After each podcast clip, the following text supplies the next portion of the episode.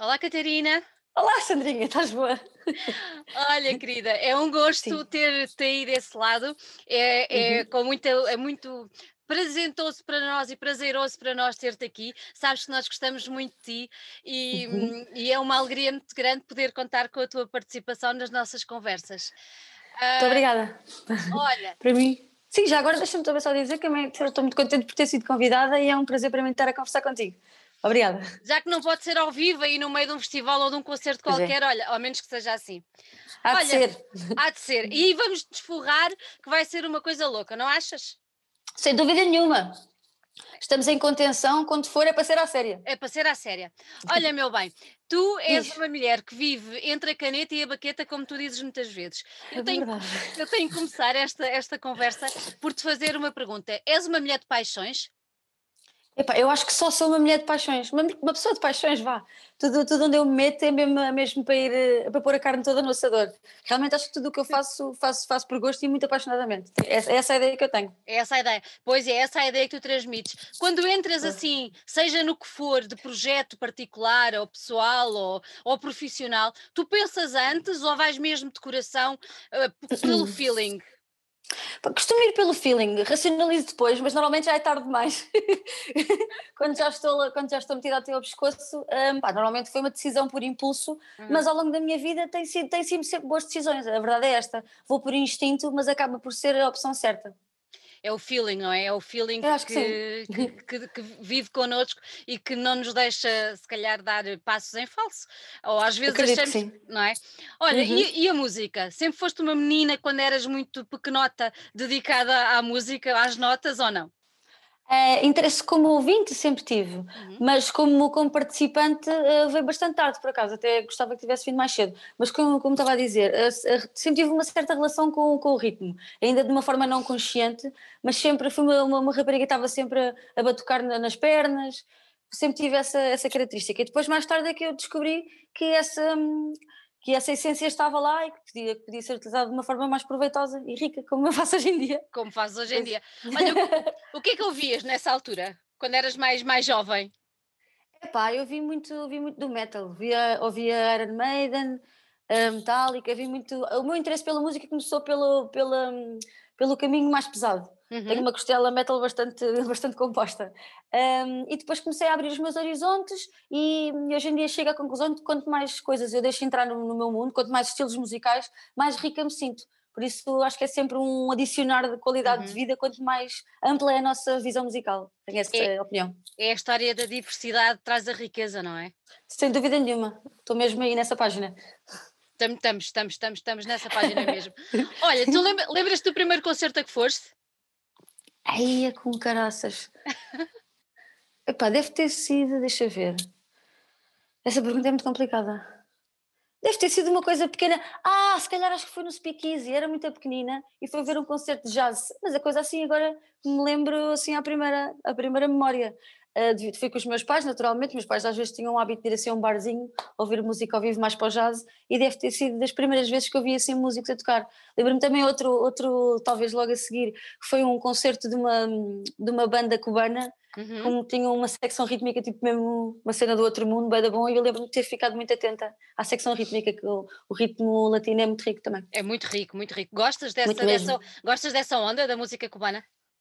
Gosto muito e, e, acho muito giro às vezes aplicar estilos que não são à, à partida, não são ligáveis, cruzáveis, vá, imagina, uhum. meter uh, essências cubanas numa cena rock, pode, pode abrir os horizontes de uma forma muito interessante e são cruzamentos também muito enriquecedores. E acho que, é por exemplo, o baterista do, dos Doors fazia muito isso, o John uhum. Densmore, fazia muito isso, usava hum, bases latinas e introduzias no, num contexto de rock e, e, às vezes dá coisas boas surpreendentes. E, não, e depois acaba também por ser isso que depois dá aquela sonoridade muito especial aos Exatamente. bateristas. É? Exatamente. Quando exatamente. dizemos, ah, isto parece mesmo, e há ali qualquer coisa que eles realmente utilizam essa diversidade. Yeah. Acaba Olha, por ser um cunho. Uhum. Exatamente, exatamente. Uhum. E a bateria? A bateria está ah, tá para, tá para a ducha. Está para a ducha. Está a ganhar pó. Deixa, que depois rapidamente tira-se esse pó todo. Olha, Sim. mas tu, tu começaste a, a bater na bateria, já eras crescidota, não era? Já eras uma menina crescida? Já, já. Já, já era adulta, já, já. Uh, tinha pai quê? 18? A primeira vez que comecei a ter uma bateria, comecei a ter uma bateria devia ter uns 18, 19 anos, ou menos, não sei. Mas foi uma coisa muito fugaz. Uhum. Mas deu logo para perceber que aquilo, que aquilo puxava por mim. Deu-me logo ali um, um, prazer especial que depois não me saiu da cabeça. E depois, uns anitos mais tarde, resolvi investir numa Power Beat. Uhum. e, e pronto, e a partir daí nunca mais larguei o bicho. E aprendeste sempre sozinha? Foste aprendendo sempre sozinha? Ou sempre. Ou houve uma altura, houve uma altura eu tive, tive, tive, tive umas semanitas de, de, de, umas aulas com, com o Marto do, do projeto Ciro. Uhum. Não sei se conheces, lá da Margem Sul. E ganhei umas noções, mas, mas o meu processo de aprendizagem foi autodidata. E ganhei muitos vícios eh, maus por causa disso. Mas pronto, é assim, sabes mas, uma pessoa. Por, porquê? Porquê? Porque, é que, porque achas que esses vícios são maus? Explica-me. Porque, por exemplo, muitos deles uh, revertem negativamente em relação à minha performance e ao meu desgaste físico. Eu dou força a mais, eh, percebes? Não giro bem as minhas emoções e a minha entrega física ao instrumento, e então às vezes fico prejudicada por causa disso. Se tivesse tido uma aprendizagem, mas uh, nunca é tarde para aprender. Isso é, é, é, a tal história das paixões, quando vais, vais com tudo. Pois é, levo demais. Coitada da bateria. Pois é, é mesmo, coitadinha. Fiquei Olha, com muitas notas negras. E a primeira vez que tocaste ao vivo assim uma coisa mais à séria, lembras-te disso? Epá, o concerto assim ao vivo mais à séria, não foi dos primeiros, mas foi tipo mais à séria mesmo, foi no, no Superbox Super Rock com o Anarchix, uhum. que foi mesmo assim, foi um, um, um degrau acima, condições mesmo espetaculares, uma pessoa estava ali mesmo louco, os olhos a brilhar, é muito bom, tá bom, mas é igualmente bom, pelo menos da minha visão, uhum. concertos pequeninos em, em, bares mesmo de vão de escada, com a sentir ali os gafanhotos e o suor do público, para mim é igualmente bom, são experiências eh, totalmente antagónicas, mas as duas igualmente boas. Uhum. E foste ganhando, tu no início gostavas de tocar já ao vivo ou foste ganhando gosto e à vontade uh, em palco? Fui ganhando isso, mas, mas sempre, sempre, sempre me senti muito bem em palco e sempre percebi muito bem, mas a partir do momento em que começou a pôr o pezinho no palco, parece que aquilo muda tudo de figura. Uh, aquela noção de espetáculo que acaba por, por acontecer e dá-me um gozo imenso, gosto mesmo muito. Gostas mais de palco ou estúdios? Palco?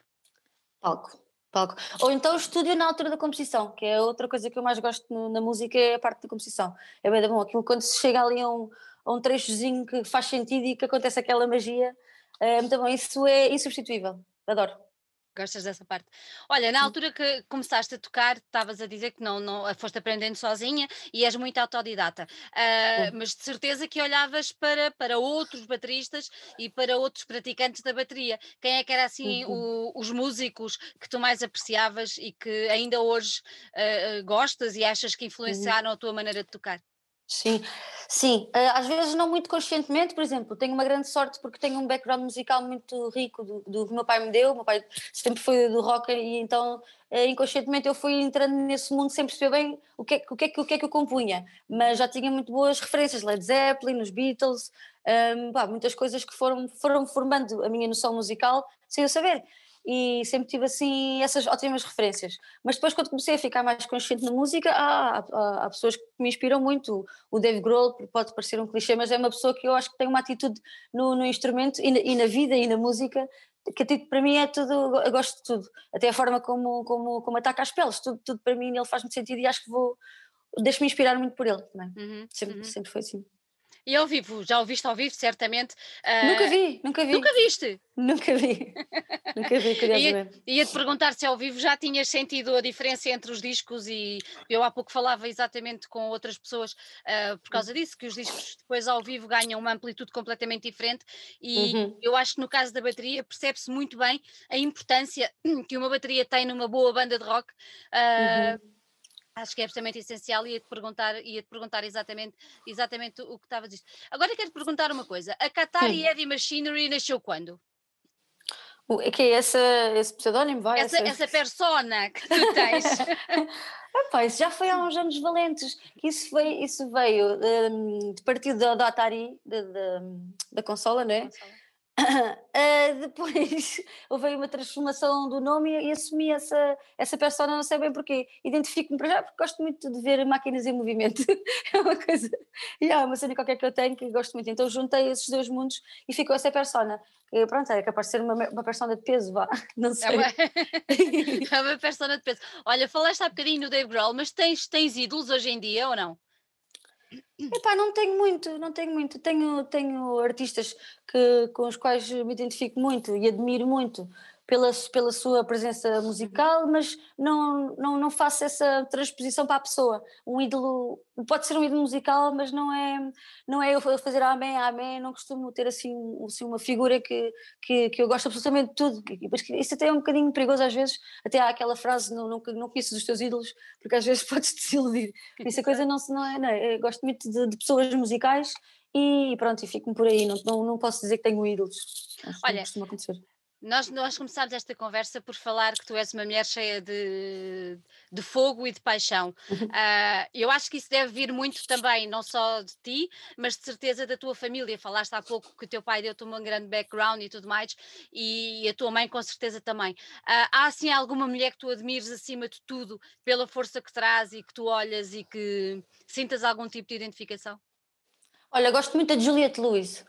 Sabes, aquela Sei. Juliette Andalix e a atriz, essa senhora é muito fixe, porque ela tem um grande power e não está, uhum. não, parece que não se rende àquela, àquela não, não se senta à sombra da bananeira de, de ser uma senhora e de estar a perceber, ela esquece yeah. que, que, é uma senhora, esquece essas coisas, o mais importante para ela é ser artista e tem uma conduta e uma, e uma filosofia que eu vejo como sigo no, no, no Instagram, gosto muito, identifico muito, gosto bem dessa, dessa mulher. É assim que tu gostas de ser vista também. Sim, eu gostava. não me importava. não te importavas? Nada, nada. Gosto dela. Olha, uh, na, história, na história da caneta, tu, tu és copy, uh, é, a tua, uhum. é a tua profissão. Não estou a ser, uh, não estou a dizer nada de mal, porque toda a gente sabe isso, não é? Tu não, também uhum. não escondes. quando, é que tu, quando é que tu descobriste que também, que a caneta também era um instrumento e, uhum. e um uhum. instrumento não só de escrita, mas de poder, porque tu, tu percebes bem que a palavra e que a escrita têm muita força, tu sabes perfeitamente disso, mas quando é que tu uhum. descobriste essa parte parte e que tu tinhas alguma coisa e jeito, vamos por esta palavra, para utilizar a, a caneta? Foi muito, foi, foi muito cedo, foi, okay, foi quando eu estava na escola, uhum. havia sempre aqueles testes em que tínhamos que fazer uma composição, vá. E então eu saía-me saía sempre muito bem nisso, umas vezes até os, os, os textos foram parar ao jornal do lado da terra, e então eu a partir daí percebi que tinha, tinham, tinham à vontade com as palavras e que era um canal de comunicação muito, muito, muito forte para mim, que, no qual eu me sentia confortável. E é mesmo um grande gosto que eu tenho. Esse gosto apareceu antes da música, muito antes. Eras uma estrela lá na Terra. no meu bairro. Já eras born to be a star, Catarina. Ah, se calhar, não sei. Oh? talvez. Olha, tu recordas dessas composições, lembras-te quais eram os temas ou não? Ou eram coisas que, que mandavam sós fazer? Ah, eram assim sobre, sobre o sol, não sei, mas aquilo era um bocadinho, já, já ia um bocadinho para os temas assim mais para tristes, se calhar. Tinha assim é. uma, uma cena meio, meio, meio soturna, mas era, mas era coisas poetizadas, romantizadas, aqueles temas clássicos, o sol e a noite, essas coisas assim. Olha, mas não achas engraçado olhando, olhando para esse teu percurso, já enquanto muito jovem, a saber escrever e a ter essa, essa visão da escrita e depois aplicares isso hoje em dia como copy? Porque assim, ser copy não é para todos, ser copy é preciso uma criatividade absolutamente brutal e ter um, um à vontade muito grande com a língua, não é? Uhum. Sim, sim, é verdade. Ai, mas desculpa, qual é que era a pergunta? Eu perdi-me perdi no que estavas a dizer, estavas a falar muito bem. se, achas, se achas que o facto, uh, essa, quando tu eras mais miúda e essa à vontade tu tinhas com as letras, que depois se veio a refletir no facto de seres copy. Podias ser ah, outra sim, coisa sim, qualquer, sim. não é? Mas o copy é aquela história da criatividade e do à vontade com a língua. Uhum. Uh, sim, sim, sim, sem dúvida nenhuma. Uh, depois também houve uma coisa que ajudou, foi o meu pai já estava no mundo de, do marketing. Uhum. E então o marketing não é mais uma coisa que publicidade, mas se eu não conhecesse esse universo, não, não teria percebido que o facto de eu me dar bem com as palavras podia ser uma ferramenta essencial para eu vir a tornar copy. E como eu conheci esse mundo, fez-me todo o sentido. E tenho mesmo uma grande sorte, porque ao, ao fim e ao cabo acabei por seguir a minha vocação. É, é o meu ganha-pão, mas também é uma vocação. E isso acho que é uma sorte, nem toda a gente tem essa sorte. Isso não tem, devia, devia de, de, de, de buscar por isso. De procurá-la, ir é? em busca, exato, é isso. Olha, enquanto copy, quais são os temas que gostas mais de trabalhar? Eu tenho sempre esta curiosidade com os meus amigos copies, pergunto sempre isto. Oh, preferencialmente temas que sejam causas dignas e, e válidas para, para, a humanidade, mas isso é muito raro, é quase. É, mas, mas, pode acontecer. Pode acontecer. Mas, por exemplo, cultura, cultura uhum. é um uhum. tema muito bom de se trabalhar. Ah, e mesmo que seja um shampoo ou um sabonete, se eu tiver liberdade criativa, já fico muito feliz. O que, o que é mais difícil é quando o, o, é tão afunilado, tão afunilado e é tão estanque e rígido, aí é que a criatividade fica um bocadinho mais enclausurada. Mas uh, o melhor é quando nos dão liberdade. Mas e é sempre muito prazeroso. Acontece uhum. muitas vezes isso, Catarina. Nós ter, quem está do lado de fora pensa que, uh, ou pelo menos temos a ideia de que há uma que essa liberdade é pouca. Uh, uhum. Acontece muitas vezes terem total liberdade, darem total liberdade de criação ou não? Não, é raro. É raro, é raro mas, eh, mas eu tenho, tenho um compromisso comigo própria que é tento sempre fazer o, o que sei ao mais alto nível e nunca subestimar o consumidor, por exemplo. E a maior parte das vezes bate, bate na trave, não é? Mas, mas eu sinto que é uma obrigação comigo própria a dar o meu melhor e fazer e levar um, a atividade criativa e levá-la sempre.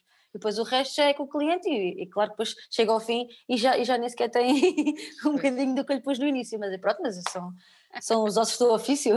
Olha, há assim alguma campanha que te lembres que tenha tido alguma visibilidade que nos possas dizer?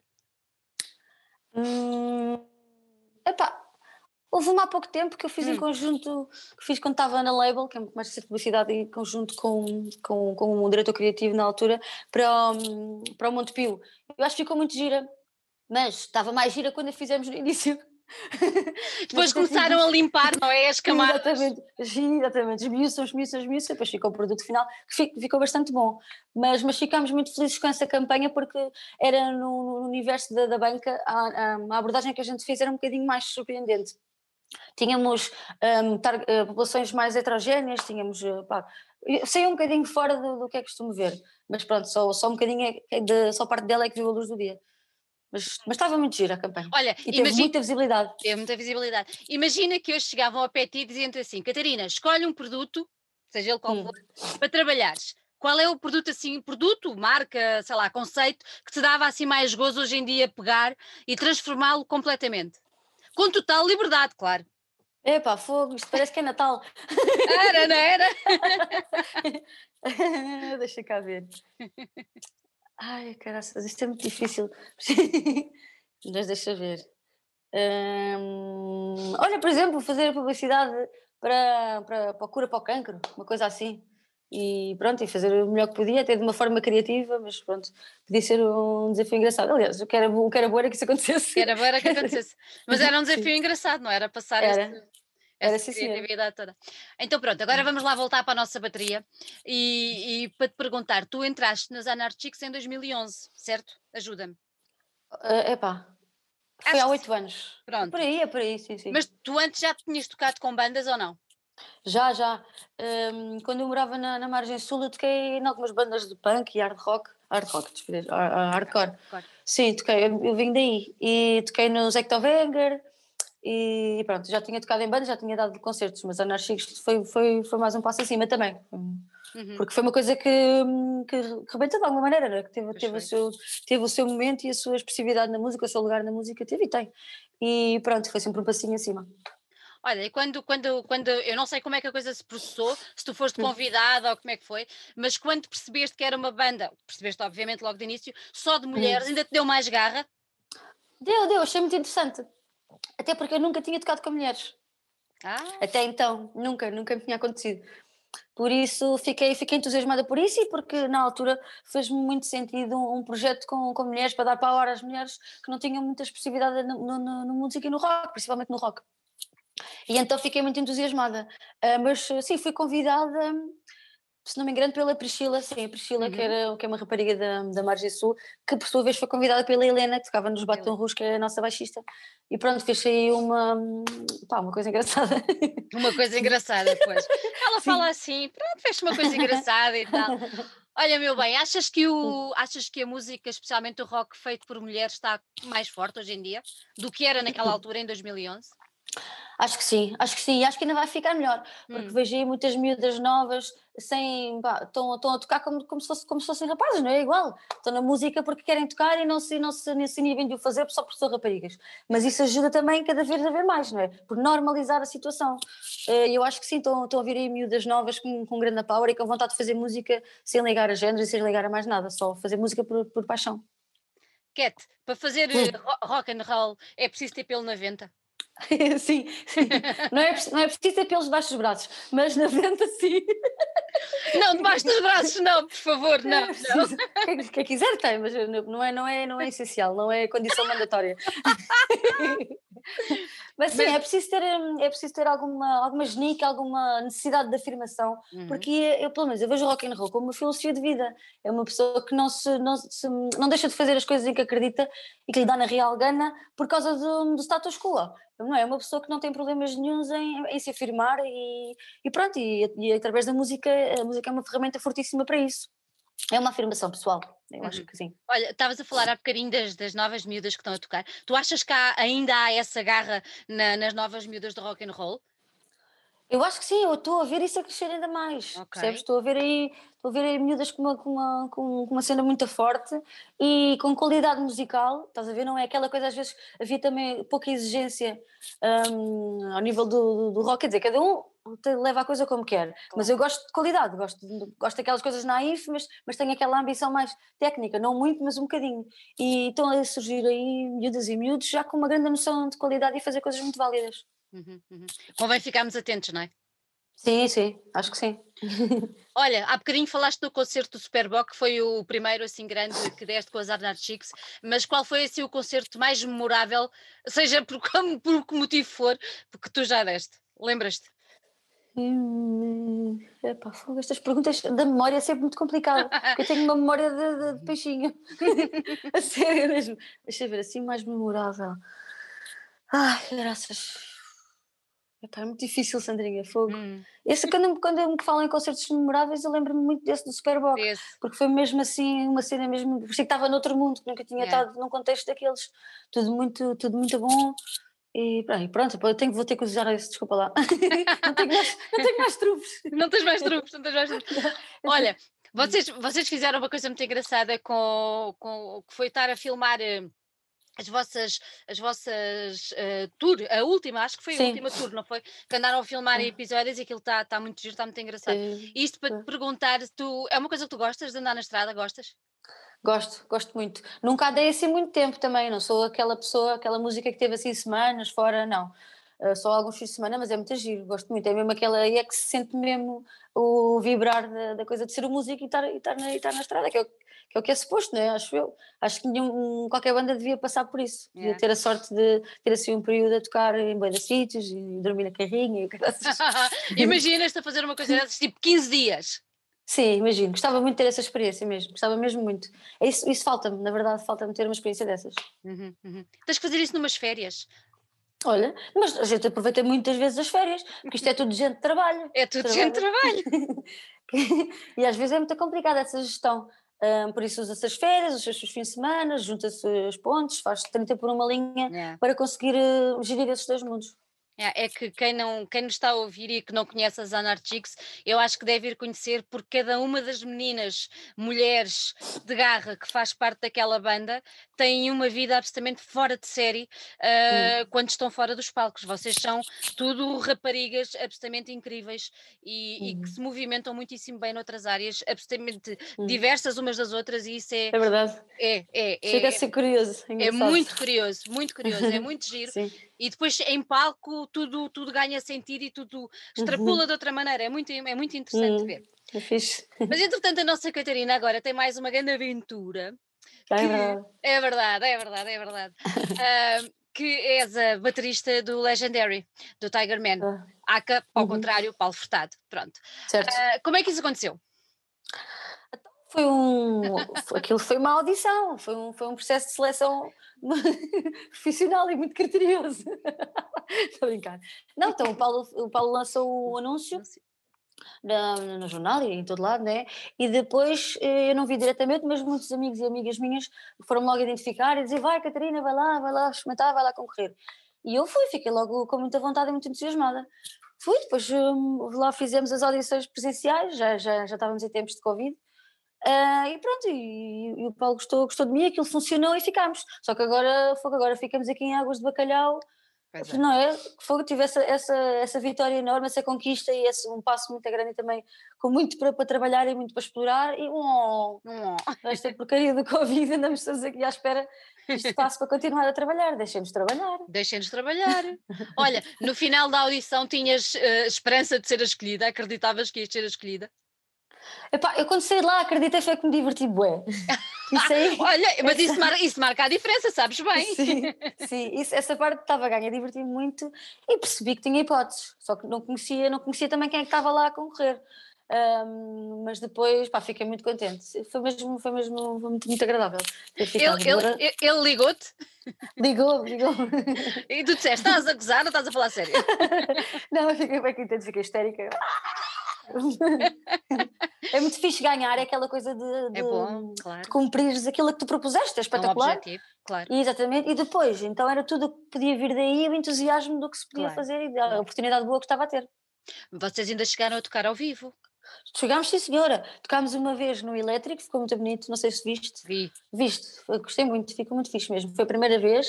E depois tocámos no Norte, depois, se não me engano, demos mais dois concertos. Há um em Évora também. Exatamente. claro que quantos mais concertos dessemos, mais isto ia ficar afinado. Houve, ainda há muita coisa para fazer, mas, mas temos que tocar para, para que as coisas fiquem bem aliadas, ainda vai acontecer.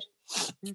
Olha, e sentes-te bem em palco com eles? São, tu tens ali uns companheiros absolutamente sim, sim. dignos de referência, não é? Qualquer um Sem deles. dúvida nenhuma, sim, mas fui muito bem recebida e sinto, sinto, sinto química e sinto-me muito bem uh, a partilhar o palco com eles mesmo, gosto muito. Esses dois concertos foi assim o aperitivo para o que aí vem. Sim, sim, sim, sim, espero que sim. E se isto agora sempre a subir, sempre a melhorar. É um sempre trabalho que temos de fazer. Exatamente. Olha, sendo mulher de palco, já deu para perceber que tens vivido assim com muita saudade. Uh, os concertos, como é, que tens, como é que tens gerido esta situação?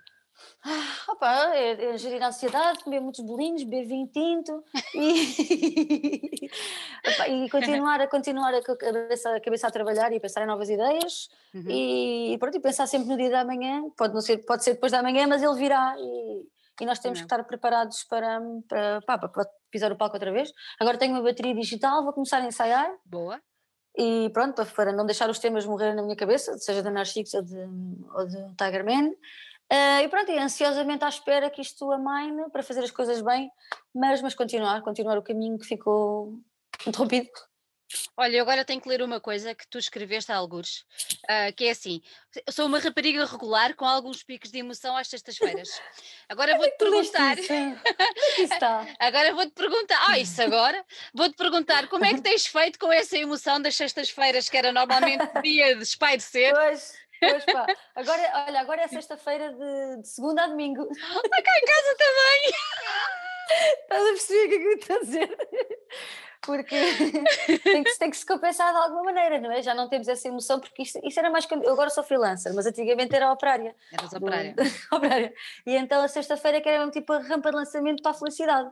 Um, mas isso amainou um bocadinho, porque sou freelancer e pronto, já não tenho essa, essa, essa euforia das sextas-feiras e então com o Covid muito menos, não é? Uma pessoa já não, já, não tem, já não tem essa emoção, mas distribui ao longo da semana para a sua própria sanidade mental. Olha, mas eu sou operária e também distribuo ao longo da semana. Fazes bem. Uma pessoa tem, tem que, ter, assim. tem, tem que ter alguma alegria na vida, não é? Ora, nem mais, é isso mesmo. Olha, tu falaste que, que já eras operária e agora és freelancer. Uh, uma coisa que tu gostavas, gostavas de viver só da música, Catarina? Gostava, gostava até porque há sempre formas de, de embutir a arte das palavras, mesmo quando tens uma, uma banda, não é? As palavras nunca iam ficar abandonadas, mas eu gostava de viver só da música, gostava sim senhora. Uhum. Veste a fazer uma carreira só como baterista, só como... Sim, Vejo, vejo, vejo, vejo e achava muito interessante e, e pronto, não, não, não, é que, não é que eu seja mais triste por dividir hum, a minha, minha atividade com música e com, e com o copy, como profissional, uhum. mas, mas gostava, gostava de ter, de ter vivido uma vida assim só dedicada à música, porque eu acho que quando uma pessoa se dedica a 100% os frutos vão sempre ser mais proveitosos, não é? Não é? Quando nós temos que, hum, que distribuir a nossa, a nossa vocação, a nossa energia, o nosso, tudo o que temos por duas atividades quer dizer, tendencialmente vai, ficar um bocadinho menos de nós em cada delas em cada uma delas. Uhum. Se, se, eu me dedicasse a 100% a uma coisa, acho que ainda ia ser melhor do que, do que se não me dedicar a 100%. É isso. É, é lógica. É, Sim. Yeah, yeah, yeah. Uhum. Olha, no teu Instagram dizes que és contrabandista. És contrabandista de quê, Catarina? de, de, palavras, de ideias e de parvices. De malandrices. malandrices. malandrices. És uma menina malandra? Bocadinho. Ah, faz, faz por isso. Faz por isso, não é? Faz por isso. Olha, uh, há uma coisa também muito engraçada que tu criaste há uns, há uns tempos no.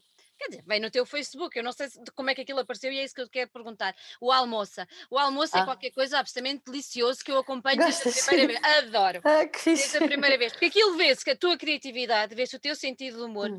vê-se a tua postura perante a vida, aquilo é absolutamente delicioso. Como é que, não, como é que, como é que surgiu aquela ideia?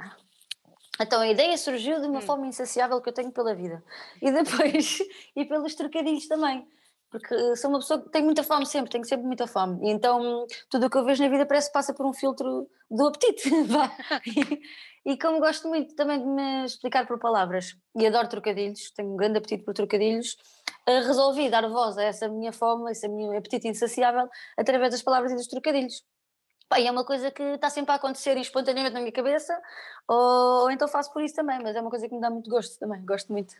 Olha, tens que pensar por aquilo em livro. gostava muito, já me tinha dado essa ideia. Se calhar um dia compilo aquilo tudo e, Ficava bem giro. e faço uma edição física, adorava. Era é uma ideia, uma ideia ficar, ficar é, aí. não é? Na gaveta, mas para sair da gaveta. Fica a marinar, fica a marinar. Isso, isso, isso, boa, boa dica. Boa dica, boa dica. Olha, e qual é que é o teu trocadilho preferido? Tens algum preferido ou não?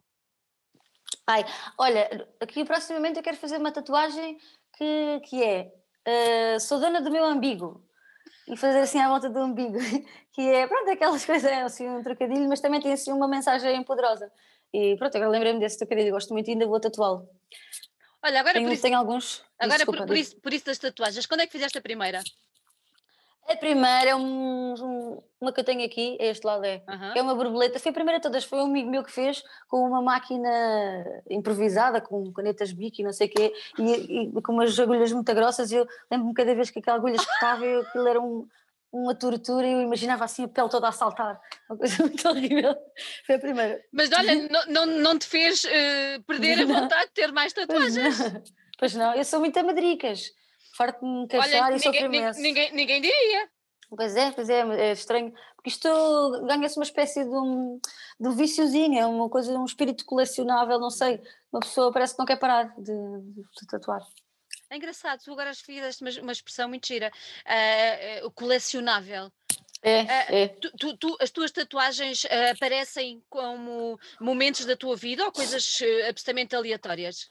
De tudo. Há, há, tatuagens que têm um simbolismo muito forte, por muito que não seja evidente. Eu acho que, se for agora a pensar, acho que nenhuma delas é desprovida de, de, de, um significado qualquer mais profundo, por muito que seja que a parte estética seja a que me acreditou mais essa tatuagem, mas acho que todas elas têm assim uma, uma ideia por trás. Sim. É quase, é quase um álbum. É, é, quase um álbum de fotografia, já reparaste? Tens aí no teu é corpo? um álbum de memórias. memórias. É muito bonita essa ideia. Oh. Olha, minha querida, uh, gostei muito de ter aqui comigo. Gostei Olha, muito. o prazer foi todo meu. Esperemos que isto passe muito, muito rapidamente, que é para eu ter assim um grande abraço e para te ver em palco, seja com as nossas meninas, seja com, com o grande Tiger Man. E uhum. olha, muita saúde. Obrigada, Sandrinha. Faz falta agora muita e mantém sempre essa garra e esse espírito, uhum. porque és um exemplo para muita gente, acredita que és. Obrigada, Sandrinha, muito obrigada pelo convite. Continua também assim, a vestir bem camisolinhas bonitas como essa. Estás muito bonita. Obrigada, minha querida. Olha quem diz. Um beijinho enorme, meu Beijinhos, amor. Beijinhos, Sandrinha. Tchau, tchau. Beijinhos.